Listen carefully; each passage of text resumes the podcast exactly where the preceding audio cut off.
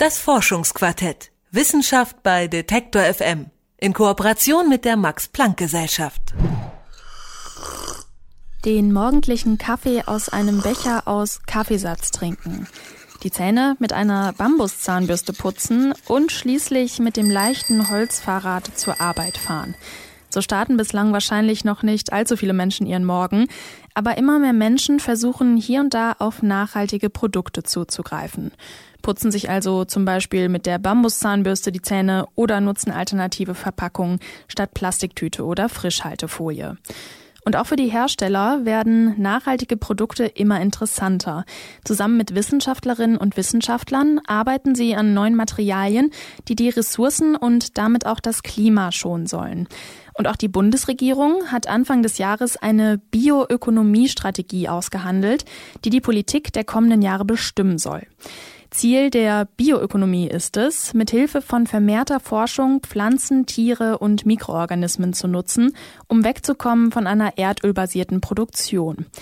Wie die Forschung dazu aussieht, das ist heute Thema in einer besonders langen Folge des Forschungsquartetts.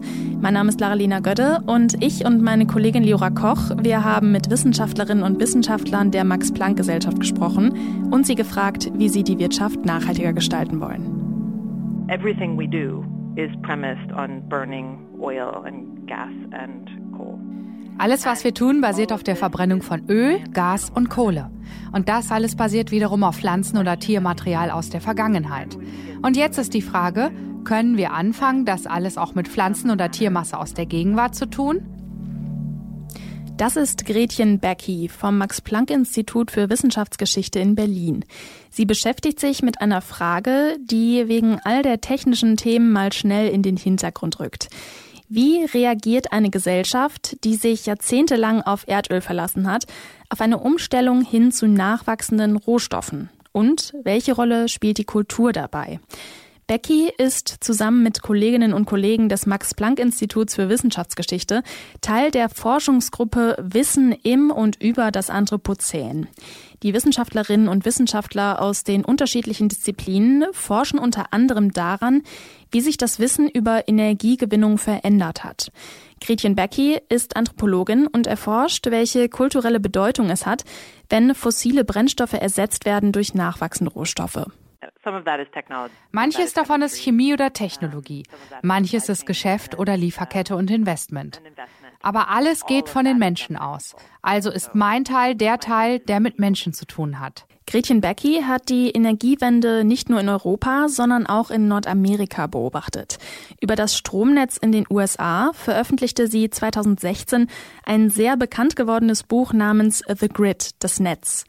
Eine Erkenntnis darin ist, dass viele verschiedene Entwicklungen zur gleichen Zeit stattfinden und diese von kultureller Prägung beeinflusst ist. Das beobachtet Gretchen Becky auch in Europa. Die Menschen in Dänemark zum Beispiel haben nie wirklich viel Autos benutzt. Und dann ist es auch einfach, ein anderes Transportgerät zu nehmen. Aber die Menschen in Deutschland lieben einfach ihre Autos. Da ist es natürlich viel schwieriger zu sagen, wir ändern jetzt das System komplett. Da geht es nämlich darum, wie ist die persönliche Zuneigung gegenüber einem Objekt und wie wichtig ist dieses Objekt für die jeweilige Person. Und noch etwas ist der Anthropologin aufgefallen, wenn es um die Energiewende geht.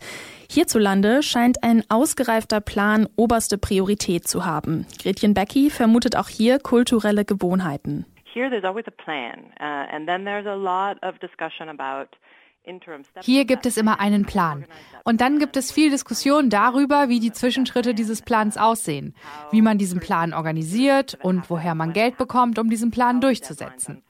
Wie jeder kleine Teil wann durchgesetzt wird und ob sich die Fristen ändern. Also es gibt mehr Diskussion über Pläne und darüber, was während der Durchsetzung dieser Pläne passieren könnte, als wirkliche Veränderung.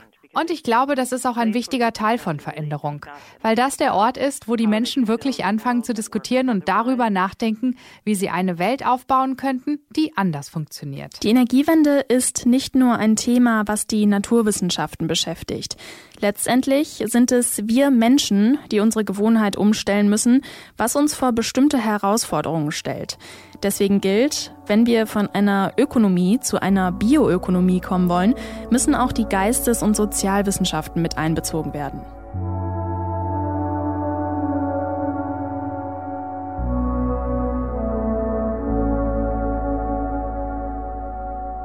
Wenn es um eine nachhaltige Wirtschaft geht, dann dürfen wir wohl ein Thema nicht auslassen, und zwar die Kraftstoffe.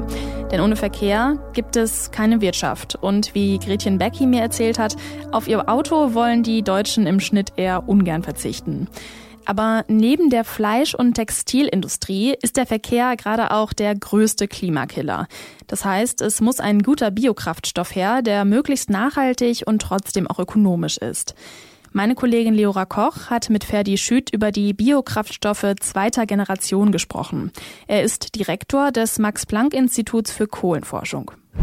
Und Leora, die habe ich jetzt am Telefon. Hallo Leora. Hallo. Jetzt schauen wir doch nochmal, welche Art von Kraftstoffen wir haben. Also wir haben die erdölbasierten Kraftstoffe, also Benzin und Diesel.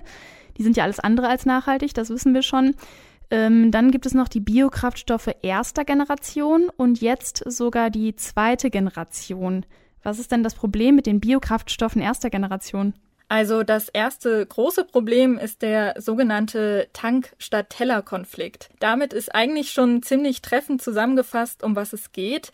Die Biokraftstoffe erster Generation stehen nämlich in unmittelbarer Konkurrenz zur Nahrungsmittelproduktion, weil für diese Kraftstoffe zum Beispiel Mais, Raps oder Zuckerrohr verbraucht werden. Und warum das neben diesem Tank-statt-Teller-Konflikt aber auch gar nicht wirklich effizient ist, das hat mir Ferdi Schüt erklärt. Er ist Direktor des Max-Planck-Instituts für Kohlenforschung.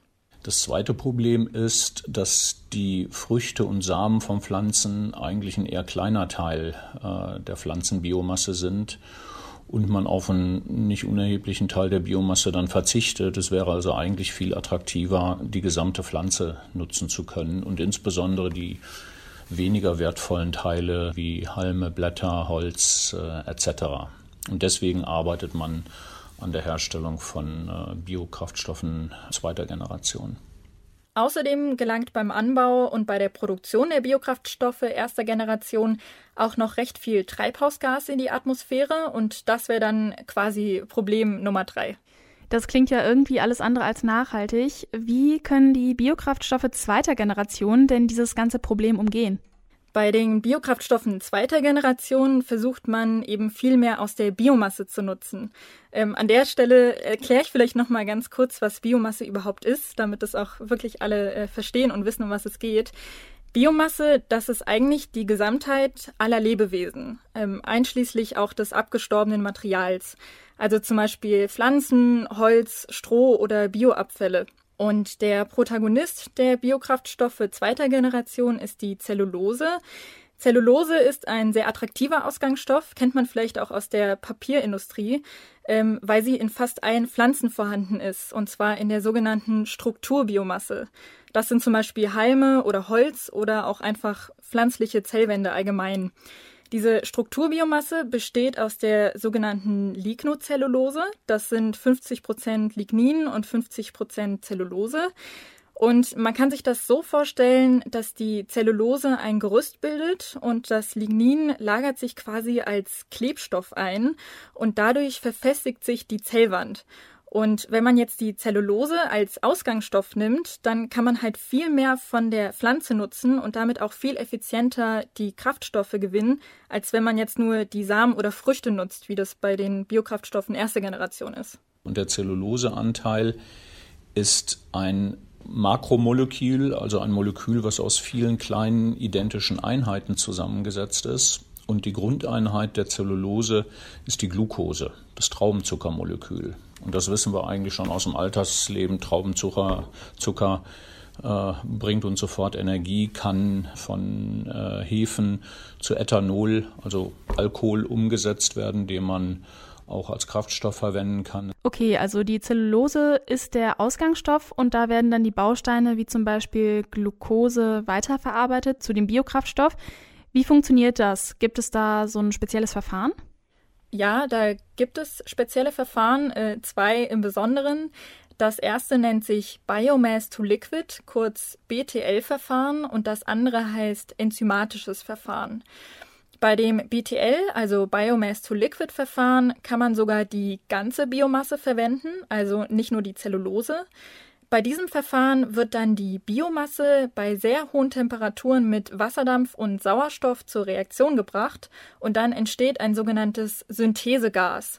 Und mit diesem Synthesegas kann man dann zum Beispiel relativ direkt einen sehr hochwertigen Dieselkraftstoff herstellen. Der große Nachteil ist, dass äh, bei der Vergasung von Biomasse äh, auch mh, sehr viele Verunreinigungen äh, mitproduziert werden, die aus der Biomasse kommen. Die besteht leider nicht nur aus Kohlenstoff, Wasserstoff und Sauerstoff, sondern sind viele andere Elemente drin, die bei der Vergasung umgesetzt werden, sodass die Gasreinigung, also vor der dann anschließenden chemischen Synthese, ein großes Problem ist. Und das enzymatische Verfahren kann nicht den Ligninanteil der Biomasse verarbeiten. Da geht es vor allem um die Zellulose. Die wird von Enzymen umgewandelt. Äh, Enzyme, das sind Biokatalysatoren, die chemische Reaktionen beschleunigen können. Und bei diesem Verfahren ist der große Nachteil, dass Enzyme verhältnismäßig teuer sind und das Ganze ein sehr langsames Verfahren ist. Außerdem muss man auch sehr aufpassen, dass keine Fremdorganismen reinkommen. Der Prozess muss also sehr gut kontrolliert werden. Aber beide Verfahren sind grundsätzlich tauglich für die Herstellung von Biokraftstoffen zweiter Generation. Okay, jetzt haben wir mal so ein bisschen runtergebrochen, was die Biokraftstoffe zweiter Generation sind und wie wir die gewinnen können. Jetzt kommen wir mal zu dem eigentlichen Thema dieser Folge, der Bioökonomie. Wie fallen da jetzt die Biokraftstoffe rein? Also wenn man jetzt das Wort Bioökonomie ein bisschen aufdröselt, dann äh, haben wir einmal das erste Wort, also Bio. Die Biokraftstoffe werden aus Biomasse hergestellt und da muss man erstmal ein bisschen aufpassen, dass keine Konkurrenz zur Nahrungsmittelkette besteht, wie wir es äh, bei den Biokraftstoffen erster Generation haben, also bei diesem Tank statt Teller Konflikt. Dann ist die Artenvielfalt natürlich auch ein wichtiger Punkt, also dass keine Art gefährdet wird durch den Verbrauch von Biomasse und dass auch der Boden nachhaltig bewirtschaftet und nicht ausgeraubt wird. Das wäre jetzt der Bioaspekt. Jetzt fehlt natürlich noch der zweite Teil der Bioökonomie, das ist die Ökonomie und das hat mir Ferdi Schüt genauer erklärt. Kraftstoffe sind in der Regel verhältnismäßig kostengünstige Produkte. Wenn man also aus der, aus der Nutzung von Biomasse Geld äh, machen will und das Ganze auch ökonomisch nachhaltig gestalten will, äh, dann gibt es deutlich hochpreisigere Produkte, die man aus Biomasse herstellen kann. Und die ökonomische Nutzung von Biomasse hängt davon ab, ein gesundes und gutes Verhältnis von Kraftstoffen, von Chemieprodukten, von vielleicht Riechstoffen oder Ähnlichem aus der Biomasse zu erzeugen, sodass sich das Ganze am Ende auch vernünftig rechnet. Und wie sieht es da gerade bei den Biokraftstoffen zweiter Generation aus? Sind die wettbewerbstauglich? Jein. Also zum jetzigen Zeitpunkt sind Biokraftstoffe zweiter Generation noch nicht wettbewerbstauglich, weil sie einfach zu teuer sind. Ähm, die Forschung könnte da auf jeden Fall noch die Verfahren optimieren, also zum Beispiel die Herstellung energieeffizienter gestalten oder die Einsatzstoffe auch verringern, damit das generell billiger wird. Die Kosten sind teilweise nicht ganz so relevant, äh, wenn es schlicht Vorschriften gibt, die die Beimischung von äh, Biokraftstoffen erfordern. Das haben wir auf EU-Ebene. Äh, solange man beimischen muss, sind die Kosten, ich würde jetzt nicht sagen fast egal, aber ähm, dann, dann hat man halt einen gewissen Zwang, um äh, alternative Kraftstoffe zuzumischen. Allerdings schaut man sich dann an, was haben wir denn für alternative Kraftstoffe zur Verfügung und dann nimmt man natürlich den kostengünstigen. Und das sind derzeit äh, die Biokraftstoffe der ersten Generation, das muss man ganz klar sagen. Gibt es denn schon Alternativen, die wettbewerbstauglicher sind, also zum Beispiel Biokraftstoffe dritter Generation? Ja, die gibt es tatsächlich schon. Die Biokraftstoffe dritter Generation werden aus Algen gewonnen. Ähm, Algen ist ja mittlerweile irgendwie auch so ein Alleskönner, habe ich das Gefühl. Aus denen kann man wirklich alles gewinnen. Also die sind Superfood, aus denen kann man Klamotten machen und jetzt auch für Kraftstoffe. Aber in dem Fall sind sie auf jeden Fall noch nicht einsatzbereit. Biokraftstoffe der dritten Generation könnten großes Potenzial haben, sind aber noch weiter weg derzeit von einer äh, Anwendbarkeit, weil die Produktivitäten, die man da erreicht, äh, noch relativ klein sind. Also auf die Kraftstoffe müssen wir wahrscheinlich schon noch deutlich länger warten, wenn sie denn äh, überhaupt je konkurrenzfähig werden. Das ist schwer vorherzusagen. Und natürlich, wenn wir jetzt mal von den Kraftstoffen wegschauen, gibt es auch immer noch den Elektroverkehr. Äh, da hast du natürlich erstmal überhaupt gar keinen CO2-Verbrauch beim Fahren. Trotzdem ist da wichtig, woher der Strom kommt, also ob das Strom aus dem Kohlekraftwerk ist oder Ökostrom. Und beim Elektroverkehr haben wir allerdings im Vergleich zu den Biokraftstoffen zweiter Generation den großen Nachteil, dass sie nicht für Flugzeuge eingesetzt werden können. Deswegen ganz langfristig gedacht könnte es auf jeden Fall noch nachhaltigere Antriebsstoffe für den Verkehr geben, aber die Biokraftstoffe zweiter Generation haben bioökonomisch gesehen gerade wohl mit das ja, größte Potenzial. Über die Biokraftstoffe zweiter Generation hat sich meine Kollegin Leora Koch mit Ferdi Schüt unterhalten. Er ist Direktor am Max-Planck-Institut für Kohlenforschung. Vielen Dank, Leora. Na gerne. Wir haben es gerade gehört, Pflanzen sind wahre Multitalente und ganz schöne Kraftpakete. Um zu überleben, brauchen sie nur ein bisschen Wasser, CO2 aus der Luft, Licht und Mineralstoffe. Mit diesen wenigen Zutaten produzieren sie im Laufe der Photosynthese Kohlenhydrate und darauf aufbauend zum Beispiel auch Vitamine oder Proteine. Eine Pflanze kann man sich also als ein ziemlich effizientes Kraftwerk vorstellen, allerdings ohne rauchende Schornsteine und giftige Abfälle. Wäre es da nicht perfekt, wenn wir bestimmte Stoffe in Pflanzenkraftwerken herstellen könnten? Was erstmal vielleicht ein bisschen futuristisch klingt, ist ein Forschungsbereich am Max-Planck-Institut für molekulare Pflanzenphysiologie in Potsdam. Dort ist Ralf Bock Direktor der Abteilung Organellenbiologie, Biotechnologie und molekulare Ökophysiologie. Er und seine Mitarbeiterinnen und Mitarbeiter betreiben Molecular Farming, zu Deutsch molekulare Landwirtschaft. Das heißt, sie verändern Pflanzen genetisch, sodass diese bestimmte Wirkstoffe produzieren können. Ich habe Ralf Bock gefragt, was der Unterschied zur klassischen, viel kritisierten Gentechnik ist. Nun grundsätzlich benutzt das äh, molekulare Farming auch die Methoden der Gentechnik. Das heißt, es werden Fremdgene in das Erbgut der Pflanze eingebaut. Beim molekularen Farming ist aber der Zweck nicht äh, Lebensmittel oder Futterpflanzen herzustellen, sondern Rohstoffe für die Industrie oder eben für die pharmazeutische Industrie. Also zum Beispiel Medikamente, essbare Impfstoffe, Nahrungsergänzungsmittel, die dann aus der Pflanze extrahiert werden. Welcher Teil der Pflanze wird denn da genau verändert? Grundsätzlich haben wir verschiedene Möglichkeiten. Der klassische Weg wäre, ein Fremdgen in das Kerngenom der Pflanzen äh, einzubauen. Das ist also das Genom, wo der Großteil der Erbinformation äh, lokalisiert ist. Wir haben aber durch neue technologische Fortschritte inzwischen auch die alternative Möglichkeit, die Fremdgene in das Erbgut der Chloroplasten einzubauen. Das mhm. sind also die kleinen Zellorganellen, die für die Photosynthese zuständig sind. Die haben ein eigenes kleines Genom und äh, da sind wir jetzt auch in der Lage, dieses Genom äh, genetisch zu verändern und dort neue Gene einzubringen, was eine Reihe an technischen Vorteilen hat. Mhm. Welche Vorteile zum Beispiel? Nun, ein Vorteil ist, dass es von diesen Chloroplasten sehr viele in einer einzelnen Zelle gibt, während es nur einen Zellkern gibt und deshalb auch nur eine Kopie des äh, Kerngenoms. Die Chloroplasten-DNA liegt in bis zu 10.000 identischen Kopien pro Zelle vor. Das heißt, wir haben eine sehr, sehr hohe Anzahl an äh, Genkopien und das hat den Vorteil, dass dann auch die Expressionsraten, also die Menge an Proteinen, die von einem solchen Gen gemacht wird, um ein Vielfaches häufig höher sind, als wenn man das gleiche Gen in den Zellkern der Pflanze einbaut. Das ist also nur einer der Vorteile. Ein weiterer wäre zum Beispiel, dass die Chloroplasten in den allermeisten Pflanzenarten mütterlich vererbt werden, also mhm. nicht Bestandteil des Pollens sind, so dass das äh, Risiko, dass man unerwünscht Fremdgene mit dem Pollenflug der Pflanze verbreitet, durch diese Technologie auch äh, ganz dramatisch abgesenkt wird. Mhm. Also insgesamt sicherer als äh, so klassische Gentechnikmethoden? Genau, zum einen technische Vorteile durch die hohen Expressionsraten, äh, was natürlich dann auch das Endprodukt wesentlich billiger macht, wenn mhm. mehr davon in der Pflanze pro Kilogramm äh, Biomasse erzeugt wird und dann zusätzlich noch den Sicherheitsaspekt, äh, was die Auskreuzung betrifft. Mhm.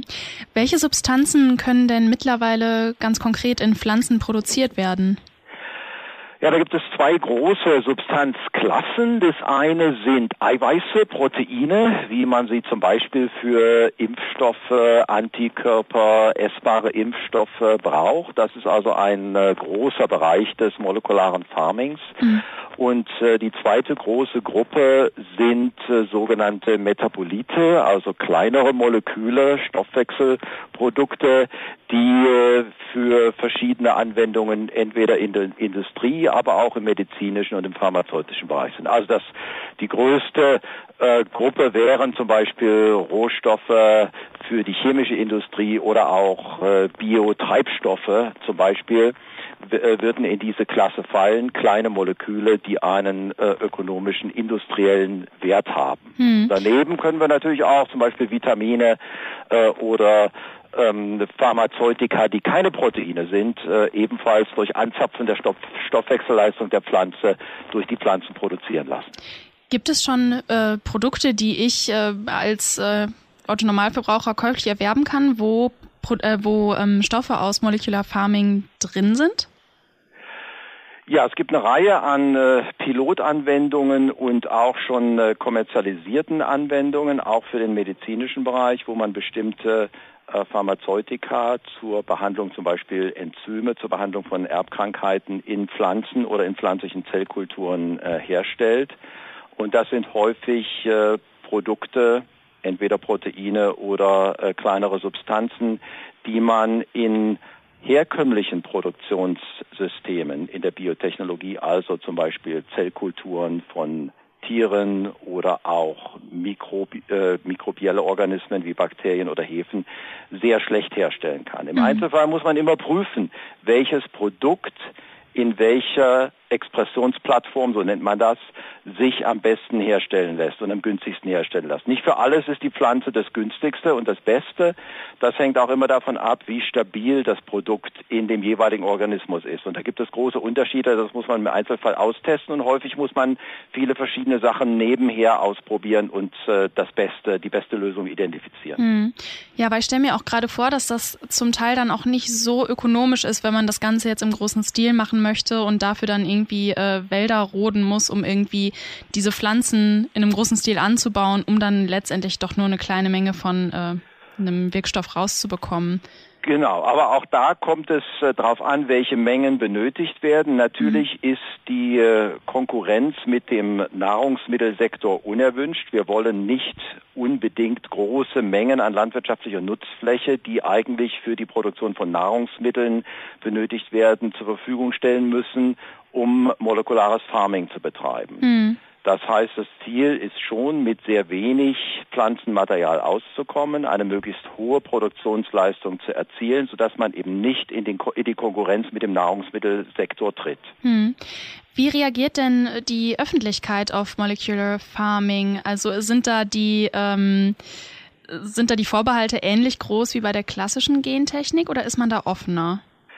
Das ist ganz interessant, weil die Wahrnehmung in der Öffentlichkeit ist tatsächlich häufig eine ganz andere. Äh, da gibt es also jetzt schon diesen äh, riesigen Bereich, den man auch als pflanzenbasierte Bioökonomie äh, bezeichnet. Also die Idee, dass die Pflanzen in Zukunft vieles von dem, was momentan die chemische Industrie leistet, und aus Erdöl, Kohle und anderen äh, Rohstoffen herstellt, dass das in Zukunft aus nachwachsenden Rohstoffen, also aus mhm. Pflanzen kommt. Und dazu wird man natürlich auch gentechnische Verfahren benötigen, um die Stoffwechselleistung der Pflanze entsprechend umzudirigieren, dass sie eben die gewünschten Substanzen produzieren. Und äh, Technisch, von der Methodik her, ist das nichts anderes als die äh, konventionelle Gentechnik. Trotzdem wird es in der Öffentlichkeit wesentlich positiver nach, äh, äh, wahrgenommen, weil es natürlich äh, ja, zu einer grüneren Wirtschaft äh, beitragen kann, die weniger von fossilen Brennstoffen und Rohstoffen abhängig ist und eben nachwachsende Rohstoffe äh, ins Spiel bringt. Mhm. Aber auch dafür werden wir die konventionellen gentechnischen Methoden benötigen, anders geht es nicht. Könnte Molecular Farming in naher Zukunft denn wirklich eine Lösung sein, um Wirkstoffe nachhaltiger zu gewinnen? Wie ist da Ihre Einschätzung? Oder ist das jetzt eher, dass man das jetzt schon ausprobiert und äh, genau, es da einige Pilotversuche Versuche gibt, aber es noch nicht wirklich möglich ist, das im großen Stil zu machen.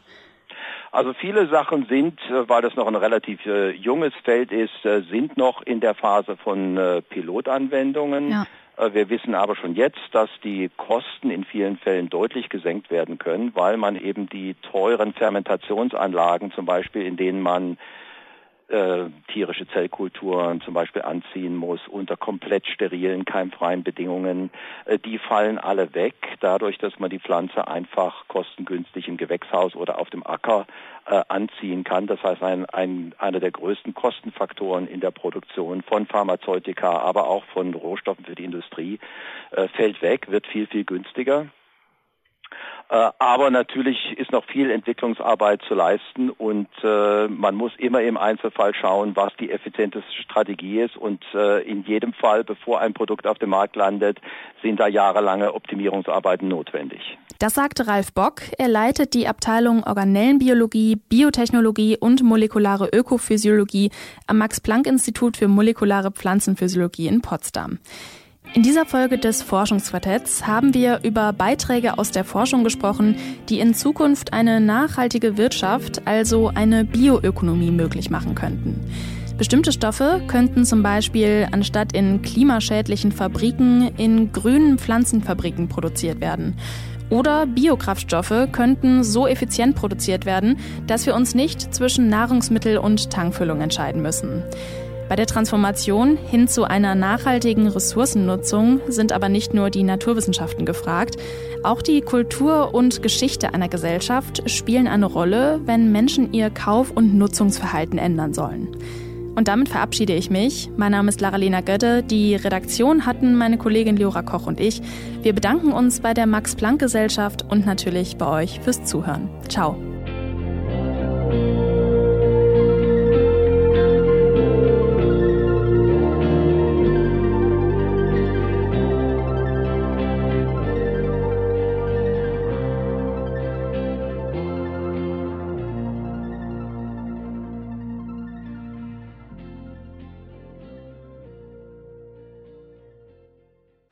Das Forschungsquartett. Wissenschaft bei Detektor FM.